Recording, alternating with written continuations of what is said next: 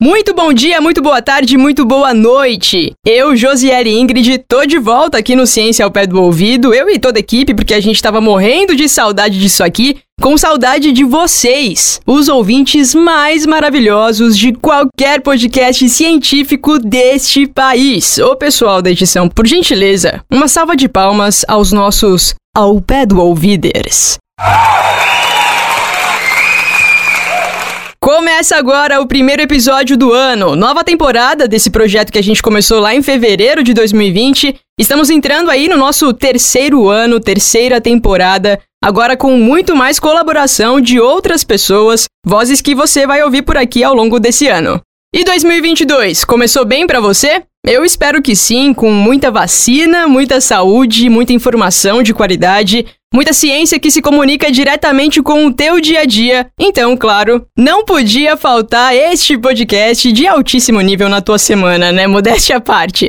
Hoje, aliás, 8 de março é marcado como o Dia Internacional de Luta pelos Direitos das Mulheres. E nesse episódio a gente quer aproveitar a data para mostrar como a ciência teve e tem um papel importante na garantia desses direitos e na luta por igualdade.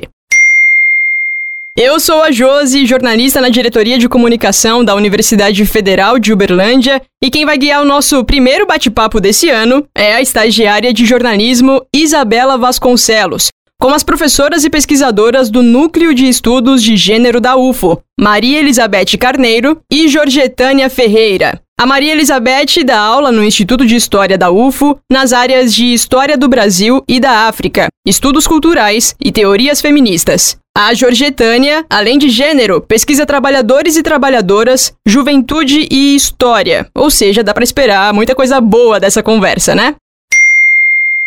Mas antes de passar a palavra, tá na hora de você que nos ouve dar aquela força pro podcast. Segue o Ciência ao Pé do Ouvido na tua plataforma de podcasts preferida. A gente tá no Google Podcasts, no Breaker, Spotify, Amazon Music, Deezer, Apple Podcasts e vários outros. Tamo também no TikTok, Twitter e nas redes sociais oficiais da UFO. As arrobas você encontra na nossa descrição. Ah, e se você tiver alguma dúvida, quiser mandar um recado ou sugestão de um tema que você quer ouvir por aqui, é só mandar um áudio pro nosso WhatsApp 9966-2021. Vou repetir, 9966-2021. Nosso DDD é 34, tá? Isabela, agora é com você.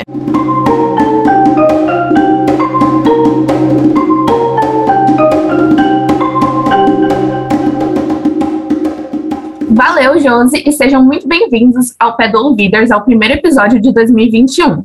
Estamos muito felizes de estar de volta e também de estar conversando com pesquisadoras tão importantes.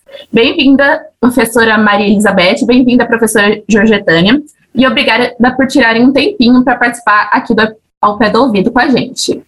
Obrigada a você, Isabela, obrigada, Josi, toda a equipe aí, e a gente está muito feliz também de poder contribuir e trocar essa conversa importante aqui com a professora Georgetânia e com você, Isabela. Obrigada. Muito bom a gente tá, estarmos aqui juntas com a professora Maria Elizabeth, Isabela, Josi, nesse papo aqui ao pé do ouvido, nesse início de março, mês de luta das mulheres. Obrigada pelo convite. Bom, para a gente começar a nossa conversa, os estudos de gênero já acontecem há algumas décadas, né? Mas o tema gênero vem sendo mais discutido pela sociedade em geral nos últimos anos. O que acontece é que na internet a gente consegue achar todo tipo de informação. Então, vocês poderiam começar explicando para a gente o que é gênero? É, bem, a gente pode pensar no termo gênero, lembrando assim da produção do conhecimento científico, né? Século XIX, século XX, a gente tem uma produção de conhecimento muito fechada, muito androcêntrica, muito referenciada no homem universal, branco, europeu. Essa é a grade do conhecimento produzido, assim, tradicional, clássico, que nos foi informada e até hoje é muito informada, que é um paradigma muito forte, né? E gênero, nesse momento, era um termo descritivo, que parecia evidenciar corpos no masculino e no feminino, como se esse binarismo fosse um binarismo dado, pronto, acabado. Só que dentro desse binarismo vinha uma cascata de significados, de valores, de questões muito importantes que ao longo das próprias lutas feministas do século XX, as lutas pelas operárias por melhor direito, igualdade de trabalho e, em suma, a gente sabe que a ciência ela não anda separada da realidade, ao contrário, ciência e realidade são instâncias que vêm juntas, né? Então, os feminismos vão propondo essas, uma nova discussão sobre o que, que é isso, o que, que é gênero, o que, que é sexualidade. Vamos discutir isso tudo. Depois de uma série de discussões e práticas de luta, a gente tem aí no final dos anos 80, do século 20, é, aliás, no meio dos anos 80, toda uma produção científica que vai refletir mais acuradamente sobre o que, que seria gênero, né? Então, nós temos a historiadora Joan Scott, que é uma historiadora estadunidense, que vai dizer, não, gênero, a gente, quando se refere a gênero, pensar no saber sobre a diferença sexual. Essa diferença sexual não é assim neutra, dada, evidente. Ela é construída histórica e socialmente. E dentro dessa construção tem toda uma hierarquização, toda uma dominação, então, essa questão, ela se evidencia né, nos anos 80, no 90, e a gente continua discutindo essas questões a partir desse paradigma, assim. Essa diferença, não, ela não existe a priori, ela é construída, e é preciso que a gente enxergue como ela foi construída para poder pensá-la em outros termos, e de fato vencer o tal problema das desigualdades e da grande violência que vinca essa diferença primária de significado de poder, de relações de poder. Então, acho que a Georgetana pode falar um pouquinho também, a gente vai batendo a bolinha. Que tal? Muito bom. Eu gosto de falar depois da professora Maria Elizabeth, minha querida colega de trabalho e também historiadora do NEG, que ela tem um grande percurso aí nos estudos de gênero. É, e ela já falou bem, mas eu queria só reforçar esse aspecto. O gênero diz respeito às diferenças socialmente construídas, hierarquias que foram construídas para colocar a mulher num lugar menor do que do homem. Então, o poder na sociedade, e especialmente na sociedade brasileira, ele é distribuído de uma forma desigual. E essas diferenças entre homens e mulheres, construídas socialmente, é muito sobre isso que os estudos de gênero procuram se debruçar. A gente sabe que essas diferenças, primeiro, foram pensadas do ponto de vista biológico, as diferenças entre homens e mulheres, e a gente falava que gênero eram os aspectos sociais. Hoje a gente já sabe que até os aspectos biológicos também são construídos, né? Eles não são dados como naturais, porque antes de ser homem e mulher, a gente já é nomeado dessa maneira. Então, acho que é por essas discussões que a gente vem se debruçando, mas substancialmente pensar que o poder na sociedade ele é distribuído, ele é vivido, ele é experimentado de uma forma desigual, as hierarquias de gênero colocam as mulheres num lugar menor. Então, nós vivemos numa sociedade que as mulheres têm condições piores, a gente escolhe menos, tem coisas boas também, mas a, a sociedade é machista, ela é contra as mulheres. Então, para as mulheres, empregos piores, menos escolhas, mais exigências sobre o nosso corpo, sobre a nossa aparência, sobre as nossas roupas, sobre o nosso cabelo.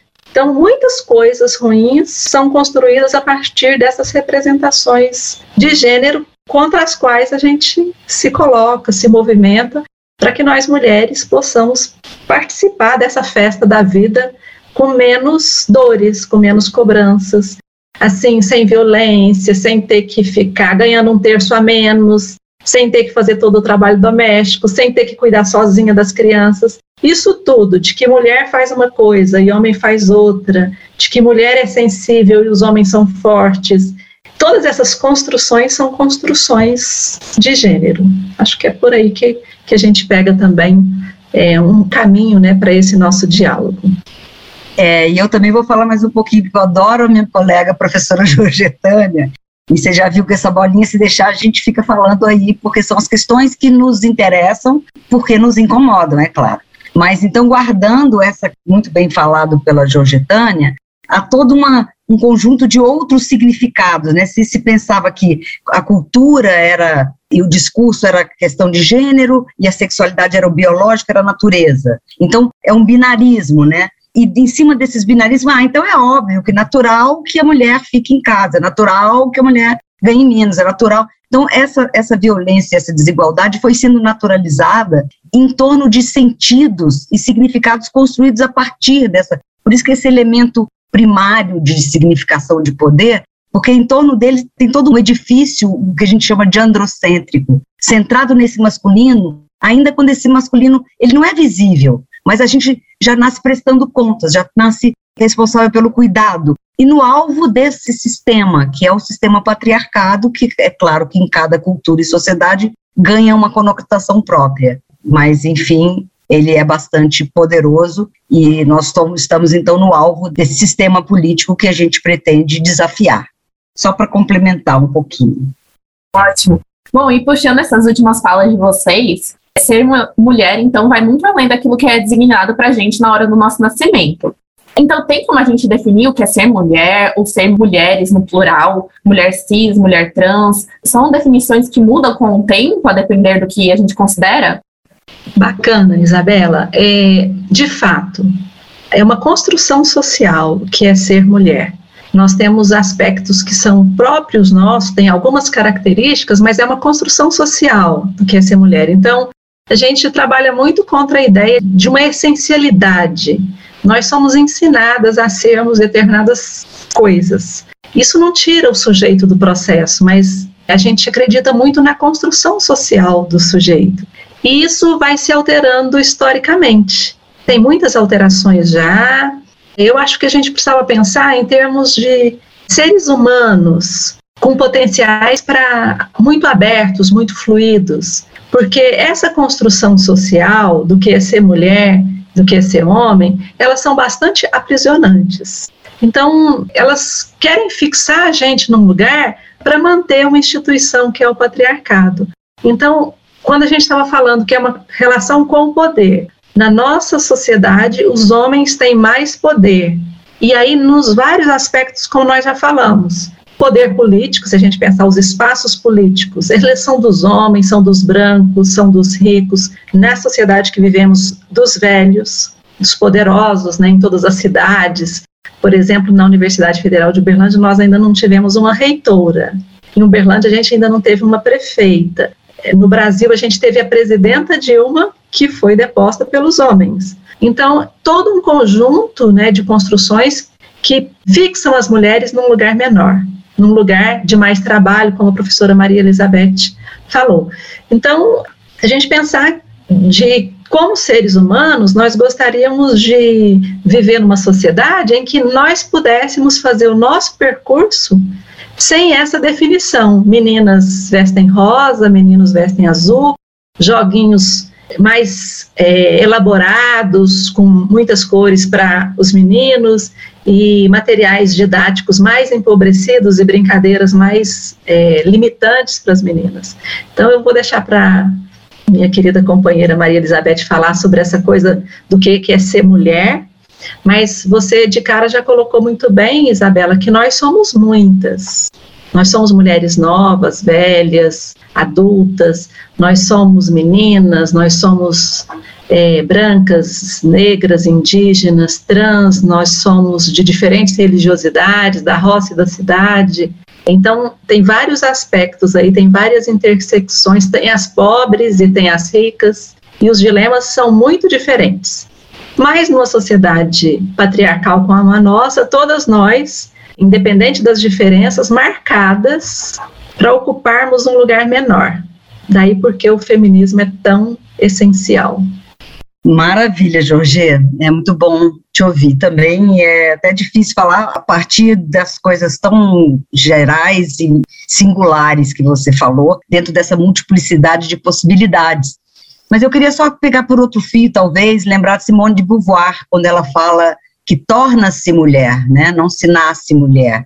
Então, o que, que ela estava apontando para isso, né? 1949, eu acho que foi quando ela lançou O Segundo Sexo, que é uma leitura muito interessante. Ela está no bojo de um movimento filosófico chamado existencialismo, que está exatamente brigando com o essencialismo que a Georgetânia falou do começo, como se não existe uma essência do feminino, uma essência do masculino, como um pouco da moral burguesa inventou. Então, a essência de ser mulher era ser uma boa educadora dos filhos, uma sacrificada eterna, porque essa era a marca da essência do feminino, e que a Simone de Beauvoir já vai, é a primeira literatura que vai jogar pedra nisso, dizer, não, pelo contrário, é a existência que configura o sujeito. E essa existência aponta para uma escolha, ou seja, para algumas escolhas. Você não precisa escolher ser mulher dentro daquele padrãozinho formatado por uma instância política que pretende definir exatamente esse edifício político que a gente falava, androcêntrico e patriarcal. Então, é possível sair por outros caminhos, né? Essas existências, elas podem ser muitas. Então, é muito interessante a gente perceber como é que também os estudos de gênero e os feminismos, eles caminham na prática política e filosoficamente, teoricamente, na prática do conhecimento, mostrando essas evidências. Porque quando a gente fala que a mulher do século XIX era recatada do lar, é mentira. A gente sabe que mulheres pobres estavam na rua lavando roupa, vivendo a vida, chefes de família, como até hoje, quer dizer, né? mulheres pobres, mulheres de camadas menos abastadas, tão longe desse ideal burguês que foi construído ali por toda uma filosofia moralista do século XVIII e XIX. Então, o que a gente tem hoje são conquistas muito importantes e daí a importância da gente continuar conquistando o direito de ser qualquer coisa, estar em qualquer lugar, conquistar espaços novos e práticas possíveis para os sujeitos humanos de uma maneira maior e mais igualitária, né? Com certeza. Bom, e vou puxar de novo o finalzinho da fala de vocês para perguntar qual a relação dos estudos de gênero com os feminismos existentes. Bem, toda a relação, né? Como a gente viu agora, é, a gente tem falado, inclusive, uma coisa não existe sem a outra. Os estudos de gênero emergem no bojo dessas lutas, né? É, essas lutas, elas enriquecem as teorias, as teorias enriquecem as lutas. Inclusive, é uma outra novidade, se a gente pode dizer assim, dos feminismos, de mostrar que não existe teoria dissociada da prática. Quer dizer, os próprios conteúdos das nossas teorias também apontam para isso, né? As nossas lutas todas emergem no bojo de lutas sociais muito importantes. Então, se a gente teve o sufragismo, se a gente teve a conquista do voto, a conquista do horário de trabalho, a gente dá a nossa prática ainda aponta para muitas conquistas.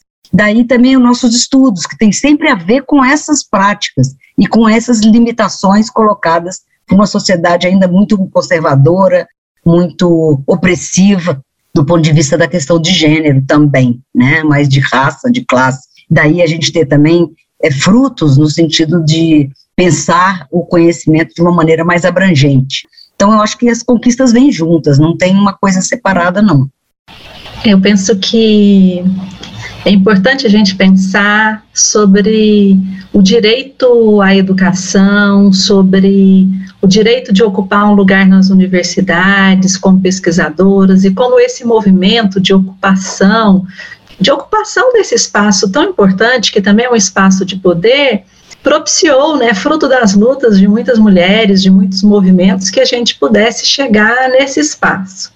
É preciso que a gente reconheça que muitos movimentos que vieram antes de nós nos permitiram, porque no século XIX as escolas ainda estavam muito fechadas para a presença das mulheres. E depois, quando foi se abrindo, ainda era para muito poucas mulheres e as mulheres das elites. E o século XX é que vai ser um século assim de muito avanço, né, na presença das mulheres nos espaços educativos. Hoje nós mulheres nós somos a maioria, em todos os níveis de ensino, desde a educação infantil até o doutorado. Isso é uma conquista muito importante que propiciou que nós mulheres também estejamos ocupando cargos, porque a nossa presença na educação, ela foi aumentando, a presença das mulheres na educação ia diminuindo à medida em que o nível de importância da sociedade para aquele nível de ensino ocorria. Então, as professoras são a maioria absoluta, né, na educação infantil, na educação fundamental, e aí vai diminuindo no ensino médio, e a presença era muito pequena também no ensino superior, e hoje a gente está trabalhando e está avançando nesse sentido. Então, nós mulheres estamos mesmo nas universidades, como professoras, como pesquisadoras. A cobrança sobre as mulheres tem sido muito maior, e talvez por isso também o nosso desempenho, a gente tem respondido muito, temos ficado muito sobrecarregadas.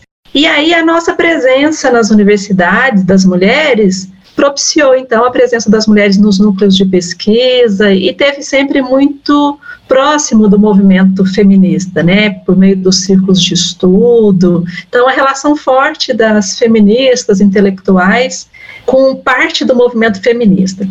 Mas é preciso dizer também que a gente tem trabalhado tanto para ampliar a percepção do que seja o movimento feminista, quanto também é, maior envolvimento das pensadoras, das intelectuais feministas com esses movimentos. Então, tem toda aí uma viragem para que os estudos feministas não se distanciem né, da vida concreta, real, da maioria das mulheres, porque, de fato, tem vários feminismos também, assim como tem vários movimentos de mulheres, e por muito tempo, se a gente pensar, por exemplo, as estratégias do movimento feminista, elas ainda ficaram muito ligadas às mulheres escolarizadas, dos setores médios, que tem uma importância fundamental, foi um momento importante, mas que precisa dialogar com as experiências das maiorias. Então, quando a professora Maria Elizabeth fala de problemas que foram considerados problemas de mulheres, assim, problemas teóricos da pesquisa feminista e dos movimentos feministas que diziam, ah, é, as mulheres ganharam o direito de trabalhar. A gente está falando de uma mulher especificamente, isso é muito comum na literatura, as mulheres foram trabalhar. De que mulheres nós estamos falando? Ah, os problemas das mulheres é buscar o filho na escola, buscar o filho no inglês, na natação. Isso é um problema de mulher. Também é um problema de mulher, mas é um problema de mulher muito específico. Estamos num momento muito especial de uma virada aí, porque setores que foram excluídos não aceitam mais essa exclusão. Acho que nisso o movimento negro teve um papel muito importante, o feminismo negro, para dizer que essa experiência que era tratada como universal das mulheres brancas escolarizadas, dos setores médios, não representava a maioria. Então, penso que nós estamos num momento muito importante mesmo dos movimentos, dos feminismos, para a gente contar essa história de uma outra maneira, né? Com muitas mulheres, muitos movimentos, buscando essa sororidade entre nós. Georgetânia, você falou coisas muito legais e muito importantes e me ocorreram outras questões. Por exemplo, como os nossos feminismos, até um certo momento, inclusive importavam os estudos feministas estadunidenses, europeus, né? A gente começou a pensar, refletir teoricamente sobre os feminismos à luz de algumas contribuições externas. Não por acaso o nosso pensamento social, de modo geral, ele veio a reboque também de uma construção europeia. Embora a gente tenha todo agora um esforço muito grande no sentido de construir os nossos olhares sobre o mundo, né? Então, a gente tem toda uma história vista de baixo sendo praticada há muito tempo, e no caso dos feminismos também, os feminismos descoloniais. E os feminismos negros, porque a nossa sociedade é negra, sobretudo. Nós, assim como nós somos muito mulheres, nós somos muito negras também a importância dos feminismos negros que aparecem na literatura brasileira, por exemplo, a reboque de experiências estadunidenses, quando a gente tem Lélia Gonzalez, Beatriz do Nascimento, a gente tem várias autoras dos feminismos negros brasileiros, mas que não tinham ainda esse movimento tão organizado como é hoje. Então, elas são escritas que estão sendo resgatadas e ganhando maior visibilidade no momento em que esses feminismos no plural estão também ganhando força, e essa força de uma pluralidade. Um outro movimento que eu acho interessante, que na sociedade, quando a gente começou a ser feminista, eu acho que a Georgia também, ninguém queria ser feminista, tinha muita mulher que estudava até gênero, mas ficava assim, ai não, eu não quero botar no látis que eu sou feminista. Como assim? A gente não entendia, porque parecia que para comprar um espaço de poder ou espaço na academia, o sujeito feminista ainda era um sujeito muito desprezado, muito discriminado, né, como a gente sabe que é. E ainda bem que nós, assim, 10, 20 anos depois, a gente vê as meninas falando sou feminista de boca cheia e todo mundo feminista, homens feministas, porque a gente percebeu que isso é uma conquista de um lugar de luta, não é nem de um lugar conservador, um lugar que chegou em algum lugar, não, é um lugar de conquistas permanentes por um mundo de solidariedade, de respeito e de possibilidade de sujeitos existirem no plural. Então, eu acho que também a gente tem, por um lado, idas e vindas, tem reveses, então nenhum movimento social é, anda em direção ao progresso exatamente, pelo contrário, a gente tem muitas lutas ainda pela frente, mas eu acho que algumas conquistas a gente tem que comemorar também. Bom, a gente recebeu no Instagram da UFO uma questão de uma internauta, arroba. Ela diz o seguinte: Não entendo quando as pessoas falam que não tem gênero. Pensando que isso é uma dúvida de outras pessoas também, o que vocês podem comentar sobre isso em relação da importância de estudar gênero? Que não tem gênero? É uma espécie de negacionismo das categorias analíticas, como se dizer não tem classe, não tem raça, não tem gênero, não tem conhecimento. Para que conhecimento? É uma atitude assim um pouco nihilista ou, ou negacionista e altamente destituída de sensibilidade, no mínimo. É, pelo menos é a maneira que eu vejo, né? Eu acho que quanto mais eu vejo a questão dos não só de gênero, mas dos conceitos, dos conceitos desviados, desviantes ou deturpados, que a gente vê hoje em dia as palavras fora do lugar, mais me dá vontade de estudar, de estudar, de perceber a historicidade desses processos, o que está por dentro dessa produção de significados. Eu acho que uma atitude, até falei disso no começo da nossa conversa, que a vida está tão dura e está tão sofrida e violenta que está dando vontade de alienar-se absolutamente. Eu acho que essa questão é uma questão de alguém que fez essa passagem para um nível de alienação para quem não, não precisa pensar, não se precisa pensar, não se precisa lutar. Eu, mais ou menos, trabalho numa direção contrária e gostaria muito de ter oportunidade, inclusive, sensibilizá-la para ela entender como o gênero é um lugar carregado de historicidade, de significados, de lutas, de sensibilidades, como é um lugar interessante de se transitar por ele, enfim. É, a gente tem visto como é importante estudar gênero e como o gênero, essa categoria de análise também, ela se tornou incômoda. E aí a gente pode perguntar assim: quem tem medo de gênero? As acusações que são feitas em relação aos profissionais da educação e à discussão de gênero na escola são mentirosas, são falaciosas, são enganosas. Acusam os professores, as professoras, os profissionais da educação de que a gente quer intervir na orientação sexual das crianças e dos adolescentes, que a gente queria que todo mundo fosse gay, lésbica e trans, mas isso é completamente absurdo. Nós, professores e professoras, com boa formação, que devíamos ser respeitados e respeitadas porque, como toda área do conhecimento, nós estudamos para isso, nós fomos licenciados pelo Estado nós fizemos uma licenciatura, assim como as várias áreas têm seus locais de autorização para eu exercer o ofício, e a gente não pode sair dizendo o que, que o advogado tem que fazer, o que, que o médico tem que fazer, o que, que o juiz tem que fazer. Quando a gente vai no médico, ele passa a receita e a gente pode conversar, discutir, mas a gente aceita as diferentes profissões. E nós fomos capacitados para exercer essa profissão. Então, um bom profissional da educação não faz isso que nós somos acusados. A maioria não faz. Quase ninguém faz, porque, como diz o, os memes, a gente não consegue nem fazer a pessoa ler um livro, quanto mais em relação a, a outros aspectos tão mais complexos. Mas por que, que o gênero é combatido e necessário? Porque tem um tipo de família que realmente tem medo de gênero. A família brasileira, ela é muito alicerçada na violência, na figura violenta de um homem que tem o direito de exercer todo o poder sobre a esposa, filhos e filhas, sobre agregados, sobre trabalhadores e trabalhadoras.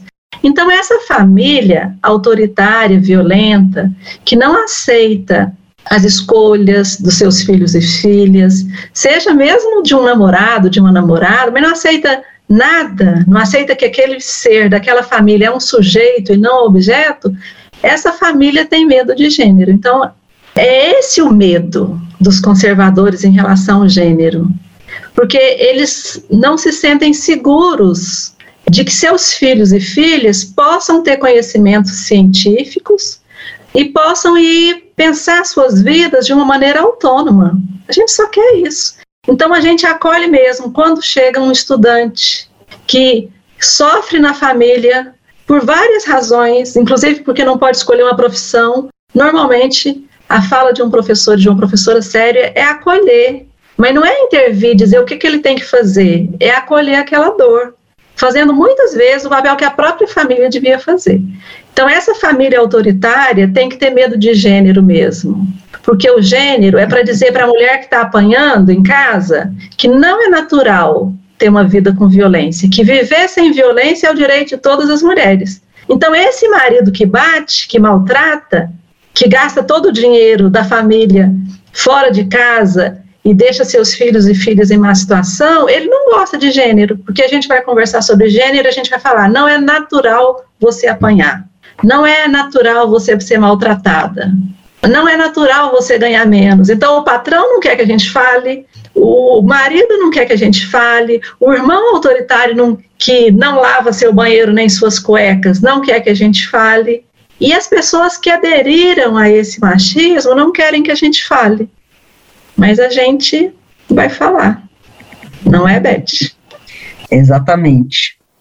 Aí fica mais fácil dizer que não existe gênero, porque aí deixa de ver tudo que está dentro dessas relações de violência, de dor, de sofrimento, de exclusão, de rejeição, de confinamento. São muitas dores, né? E a gente percebe, inclusive, nossos alunos e alunas, quando eles vêm estudar gênero, porque nós todos temos dentro das nossas formações traços que carregam essas dores. Então, não é por acaso que a gente também se reúne para tentar vencê-las e da maneira mais linda possível, que é na base da discussão, da conversa, da sororidade, da solidariedade. Então é isso que nos une em torno desse termo, né, dessa tribo, que a gente gostaria muito até que as pessoas ouvissem e se sensibilizassem, porque certamente elas têm as dores de gênero no, nos corações delas também. E bom, entrando num assunto um pouco mais polêmico agora, o termo ideologia de gênero ganhou muito espaço no debate nacional na última década. Dá para ver na plataforma do Google Trends que as pessoas passaram a buscar essa expressão no Google a partir de 2015. Então a minha pergunta é: ideologia de gênero realmente existe? Olha, eu vou começar falando um pouquinho. O termo ideologia é também um conceito e carregado de paradoxos, contradições. Ele é, já foi usado mil vezes, vem sendo usado na história com muitas faces e retendo esses conflitos históricos, né? Não por acaso ele aparece de novo. Aí você vê a curva em 2015, mas a gente pode vê-lo em outros momentos. Michel Foucault costuma dizer que a sociedade moderna e, sobretudo, a vitoriana começa finge que reprime o sexo, mas incita a falar muito de sexo, muito da sexualidade, exatamente para estabelecer o que, que é a norma, o que, que é o desvio. Então, o que, que é desejável o que, que é indesejável numa espécie de uma sociedade cuja ordem ele chama de biopolítica, política da vida, cujo centro se localiza na ideia de um casal monogâmico, heterossexual, hetero e na norma dessa heterossexualidade, né? Esse casal que reproduz. Então, não por acaso a gente tem ouvido essa ideologia de gênero, né? Essa ideologia que eu colocaria entre aspas, fundada nesse princípio, né? Num princípio conservador, obscurantista, que tem tudo a ver com o que a gente falava em relação a gênero, no sentido de produzir corpos, corpos confinados nessa rede, né? Corpos sujeitos adestrados, que não interferem nessa normatividade, como se isso fosse natural. Como a Juliana falou muito bem também, naturalizando esse comportamento como se fosse a única escolha. Então, a partir de 2015, por quê? Porque a gente tem a emergência no Brasil de um espectro político altamente vincado por essa ideologia. Então, se usa o gênero que para nós é uma lanterna para abrir como as relações foram construídas, para tornar as relações mais livres e mais respeitosas, só que eles usam as avessas. Então é mais um termo que é usado aí no sentido contrário do que ele deveria ser pensado, né? E sim no sentido de adestrar, de confinar, de promover essa fixidez do sujeito e da relação política uma relação assimétrica da violência de gênero. Então, a ideologia de gênero aparece como se nós, como a Georgetana falou muito bem, fôssemos aí libertárias, como se nós fôssemos sujeitos libidinosos. Não tem nada disso, na verdade, nós somos sujeitos interessados na liberdade é, mais cidadã de todos os sujeitos sociais, né, para além de uma conformidade que tem um, uma heteronormatividade como um princípio, meio e fim, Fala, Georgina. É, acho que vão sendo criadas ideologias, né, para caracterizar o outro. Então, para assim, eles têm sido muito esses grupos conservadores, inclusive não de forma espontânea, mas uma coisa elaborada, que tem um, um, um local de nascimento, que tem todo um movimento organizado, né, também aí junto com a chamada escola sem partido, que eles vão se apropriando de termos, por exemplo, a ideia de escola sem partido. Parece uma coisa, se você não analisa o termo, fica parecendo uma coisa mesmo, porque na verdade a gente pensa, não, escola, ela não deve tomar partido de um lugar só. Mas quando eles pegam esse termo, eles não estão dizendo que a escola vai ser sem partido, nesse sentido que a gente conhece, mas eles estão dizendo que lá vai ter uma única forma de pensamento. Então, aquilo que a gente fala como sendo um partido único. Mas parece popular. E a ideologia de gênero, eles criaram a ideia que nós estávamos comentando anteriormente, é a ideia de que nós, profissionais da educação, feministas, estudiosas de gênero, queremos desconstruir algo que é natural, que é biológico, que é o sexo, né? que tem o homem, a mulher e a heterossexualidade. E a gente está dizendo, a gente se interessa em intervir na orientação sexual, nos afetos das outras pessoas. A diferença é que a gente, em geral, profissionais sérios, de todas as áreas, não vão perseguir esses estudantes, como acontece muitas vezes nas famílias, na chamada família tradicional. Por isso, o número de LGBTs em sofrimento mental é muito alto. Gênero existe mesmo, tanto que as pessoas trans no Brasil morrem muito cedo. É por isso que a gente considera que é importante a gente falar de gênero e desconstruir essa ideia de um único caminho possível. Então, é essa briga que os conservadores têm com as feministas e com os profissionais da educação sérios. Porque, apesar da gente não querer interferir na sexualidade, na afetividade do outro, porque a gente tem muita coisa para fazer, muito trabalho, e a gente não tem esse interesse, a gente muitas vezes acolhe pessoas em sofrimento e como profissionais da educação e como adultos de referência que professores e professoras são, a gente acolhe essas pessoas. Então nós estamos cumprindo só o nosso trabalho de ser adulto de referência e de passar conhecimentos científicos. E esses conhecimentos científicos não é à toa que tem negacionismo no geral e esses negacionismos de que não tem diferença entre homem e mulher. E aí, por um lado, não tem diferença quando se trata da desigualdade, eles vão falar que não tem, mas por outro lado quer fixar cada um no seu lugar. Então tem muitas incoerências, tem muitas contradições no pensamento, nesse pensamento autoritário, diga-se de passagem, que uma boa análise, um bom trabalho de formação vai mostrar muito facilmente. Só que essa família autoritária, esse pensamento autoritário, ele não se submete a esse exame da prática. Eles não querem que seus filhos e filhas tenham acesso a conhecimento, porque querem se manter em cima de ideias é, generalizantes e, e sem fundamentação. Mas isso não vai persistir muito, não. Acho que, apesar de que isso é um movimento mundial, né, de uma, uma direita se articulando mundialmente, articulada com as igrejas e tudo, e que tem medo. Continuam, como temos falado aqui, está com medo. E se está com medo é porque tem problema, né? Porque esses valores morais que essas pessoas pregam muitas vezes não correspondem à verdade. Porque na nossa sociedade, por exemplo, a ideia de, da monogamia, do, do casamento, da heterossexualidade compulsória, infelizmente, muitas pessoas que defendem esse projeto, eles têm direito, os homens principalmente, a ter várias mulheres, as mulheres de forma objetificada. Então, é uma coisa que é para conservar um poder dos homens mesmo e contra o qual a gente precisa realmente falar.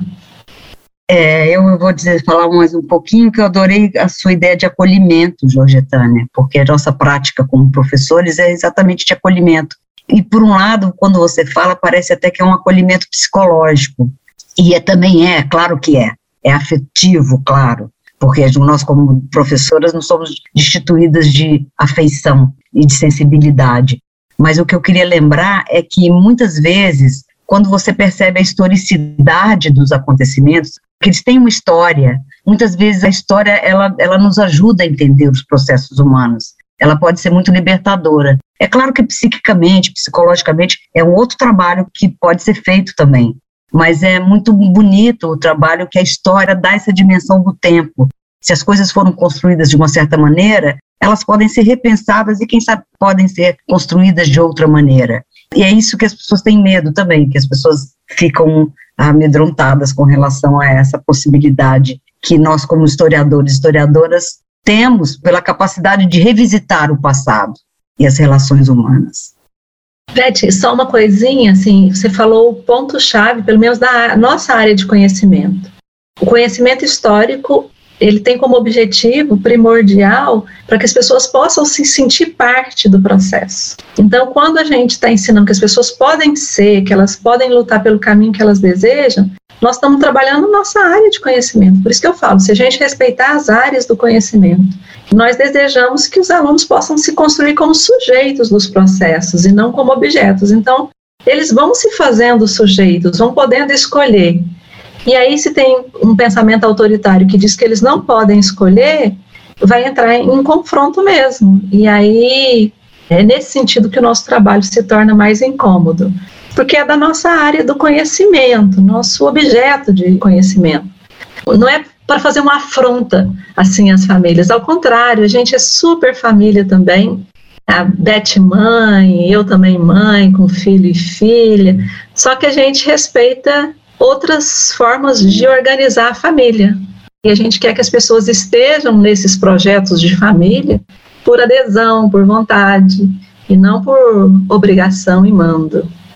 Bom, e para a gente finalizar, eu queria saber se vocês podem deixar indicações de filme, autores, autoras, músicas, outros materiais para o pessoal que está escutando aqui o, o podcast e ficou interessado e querem aprender mais sobre gênero.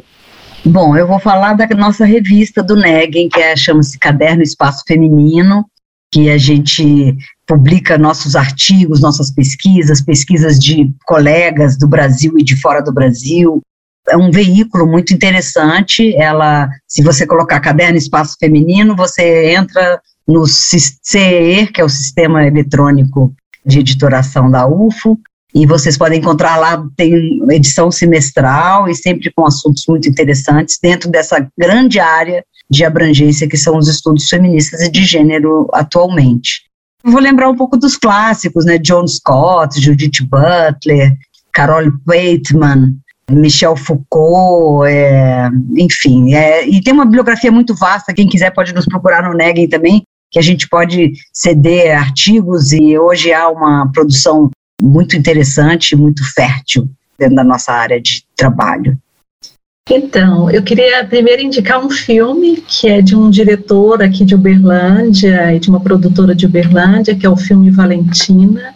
Penso que para essa discussão que nós fizemos aqui, da trajetória de uma menina trans, é muito bacana para pensar também essa situação a partir do olhar da estudante, da menina, e foi gravado aqui em Uberlândia e em Estrela do Sul, um filme muito belo, se chama Valentina, acho que está na Netflix e está muito lindo, então quero indicar Valentina. Beth já falou de algumas autoras, eu queria destacar também Angela Davis, né, que é uma contribuição fundamental que vem nessa pegada do feminismo negro, né? Então eu eu amo muito a produção da Angela Davis e tem um livro com a biografia dela que também está muito interessante. Bell Hooks, né, que faleceu recentemente, é uma perspectiva do feminismo que eu considero muito importante, né? Tem o feminismo é para todos, que vai na ideia de que a gente precisa de um feminismo mais amplo, né, que considere as intersecções de gênero, classe, raça, geração. Então, acho que esse feminismo é que a gente está pensando como interessante. Mais dois livros. Um feminismo é das maiorias, né, que é um, um manifesto que vai colocar elementos desse feminismo discutindo outros aspectos como a luta anticapitalista, a importância da questão ambiental, dos direitos reprodutivos. Então, é um livro bem pequeno, assim, tipo manifesto, que eu acho que é muito importante. Feminismo 90, dos 99%. Dos 99%. E inspirado nesse feminismo dos 99%, que é dos Estados Unidos, de autoras americanas, nós escrevemos aqui em Uberlândia o feminismo das maiorias, que eu, a Beth e mais outras, mais de 30 autoras, nós vamos lançar agora, provavelmente em março, Feminismo das Maiorias, que é uma leitura aqui nossa, né, brasileira, de um feminismo que considere todas essas intersecções. Então, eu vou pedir aí para vocês acompanharem aí nas nossas redes sociais, as redes também do Neguem, Vem por Neguem, que aí em março a gente vai ter muita novidade para um feminismo que não seja só das elites, né? Para um feminismo não liberal, para um feminismo dos 99% ou das maiorias, como a gente tem dito. Professora Maria Elizabeth, professora Georgetânia, foi uma honra ter vocês aqui com a gente. Eu agradeço também, Isabela. Obrigada, Josi. Obrigada pelo espaço também. A gente fica à disposição. Um beijo a todas. Ah, então, foi muito bom conversar com vocês. Acho que março acaba acontecendo a gente discutir mais a luta das mulheres, então acho super importante e que tenha muitos podcasts feministas aí durante todo o ano. Obrigadão, Isabela, Josi e Elizabeth. Agora eu vou passar a palavra para a Josi, que vai apresentar nossas próximas entrevistadas. Obrigada pela mediação, Isa. Semana que vem eu quero te ouvir de novo por aqui, tá? Professoras, obrigada pela participação. Bom demais que vocês puderam compartilhar tanto conhecimento com a gente. Voltem mais vezes. Maria Elizabeth e Georgetânia. Antes de acabar aqui, eu acho que vale dizer, né? Como eu falei lá no começo, hoje começou o mês do respeito nos canais da UFO, e sobre isso a gente vai ouvir a Ivete de Almeida, que organiza esse evento e que é coordenadora da Divisão de Promoção de Igualdades e Apoio Educacional da UFO. Oi, Ivete, obrigada por vir compartilhar o convite do mês do respeito com a gente.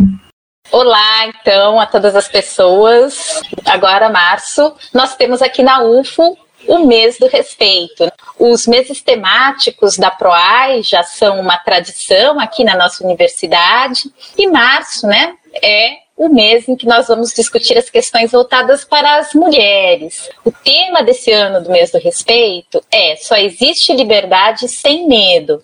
É uma questão, acho que assim, né, fundamental para a gente poder pensar o que é ser mulher hoje.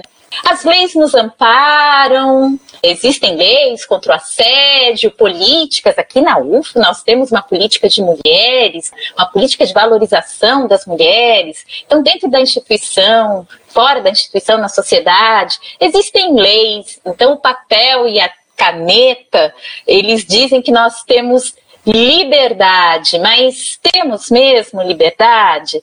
Na verdade, nós temos muito medo, né? Medo de andarmos à noite na rua, medo de estarmos sozinhas num bloco da universidade, num corredor escuro. Nós temos muito medo, medo de como vamos ser julgadas pela roupa que estamos vestindo ou pela fala que fazemos numa reunião. Todas essas questões vão ser discutidas nesse mês de março. Ah, muito bom. Esse papo realmente é muito importante atualmente. Por onde o pessoal vai poder ter acesso, acompanhar as palestras? Vai ser liberado para a comunidade externa também esses eventos? Sim, nas redes sociais da PROAI e também das parceiras desse evento.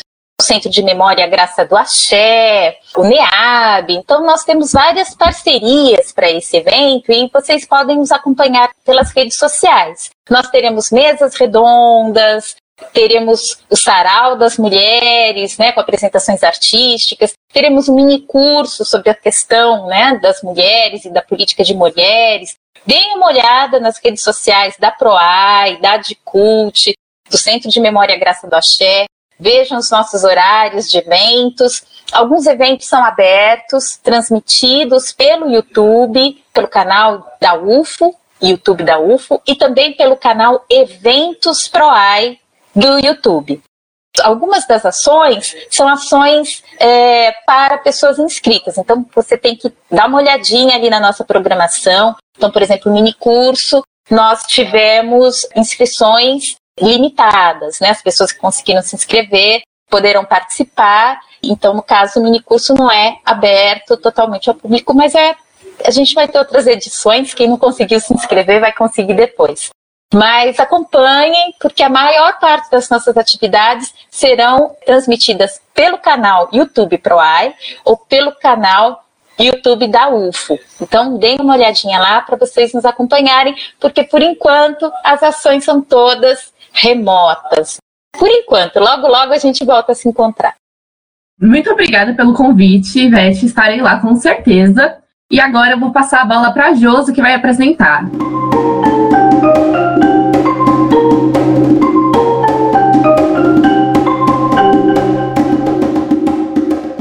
Valeu, Isa! Ivete, obrigada pela participação. É bom que os nossos ouvintes fiquem por dentro do que tá rolando aqui na universidade. Só fazendo um breve comentário antes de encerrar, eu acho que esse episódio, justamente o que abre, né, a terceira temporada do Ciência ao Pé do Ouvido, é um grande convite. Tanto aos ao pé do ouviders já fiéis ao nosso podcast, mas também a quem chegou aqui agora e está ouvindo a gente pela primeira vez. Um convite a realmente expandir os horizontes. Porque ainda tem muita gente, você mesmo deve ter alguém na tua família, que quando ouve feminismo, entende que as mulheres querem se impor como superiores no funcionamento de uma sociedade. Não que isso seja mentira, tá, pessoal? Brincadeiras à parte. Ai, socorro, vão achar que eu tô falando sério.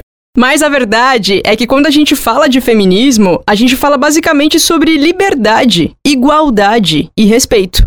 Respeito esse que se traduz, por exemplo, em uma remuneração justa, igual a de homens que exerçam a mesma função. E aí eu vou relembrar uma das coisas que a professora Georgetânia disse aqui nesse episódio, que o objetivo primordial do conhecimento histórico é fazer com que as pessoas se sintam parte do processo, Munidos, ao saber o que e como foi o passado, a gente pode agir sobre o presente, o particular, as nossas próprias vidas e o social, como um todo, né? Se você está num cargo de chefia, repara se existe diferença salarial entre os gêneros do teu trabalho, que tenham, né, as mesmas competências e responsabilidades. Se existir, você pode fazer algo sobre isso? Você que é homem, você sabe quanto as mulheres que trabalham contigo fazendo a mesma coisa que você recebem? Se for menos que o teu salário, será que os teus chefes pelo menos refletiriam sobre isso se você jogasse o assunto na roda, se demonstrasse curiosidade para saber por que os valores são diferentes?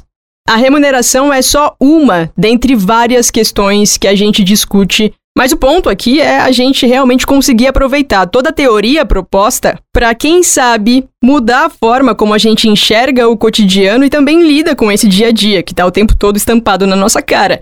Como bem disse a professora Maria Elizabeth no comecinho do episódio, ciência não anda descolada da realidade. Próximas semanas, vocês vão perceber que o nosso formato tá mudando um pouco, mas é para melhor, viu? Agora, toda semana a gente tem novos convidados e os assuntos você pode escolher pelas nossas redes, que estão detalhadas na descrição desse episódio. Eu vou aproveitar esse tempinho para mandar um abraço para o Gilberto Todescato Tellini. Ele é jornalista do Centro Federal de Educação Tecnológica de Minas Gerais, o Cefet, e ele enviou um e-mail no fim de janeiro para a gente divulgando a revista Túnel. Galera, na boa, para quem gosta de ciência e de arte, é um acesso obrigatório e é de graça, tá? Além das ilustrações maravilhosas, eu achei pelo menos, as discussões têm a ver com o dia a dia de todo mundo, ouve só. O ritmo de produção e consumo são sustentáveis em longo prazo? A relação homem-máquina é saudável ou adoecedora? Como ficam as dimensões do ensino e do trabalho diante de uma revolução tecnológica que modifica o que sabemos até agora?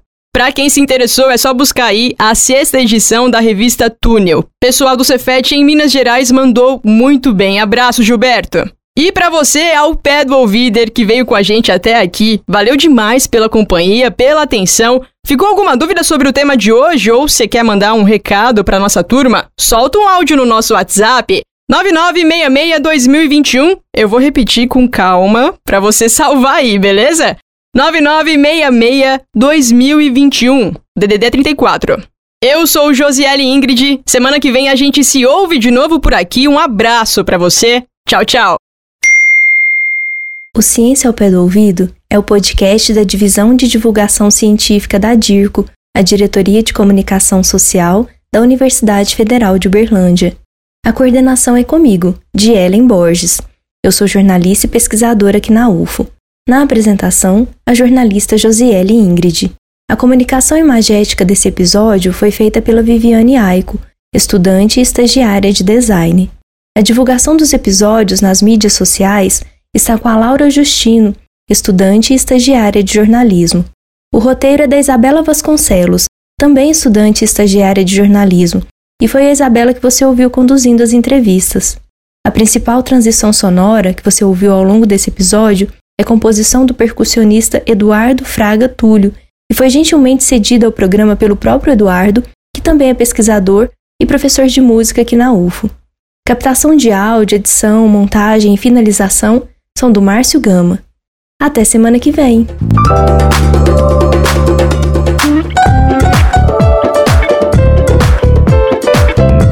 Ciência. Ao pé do ouvido.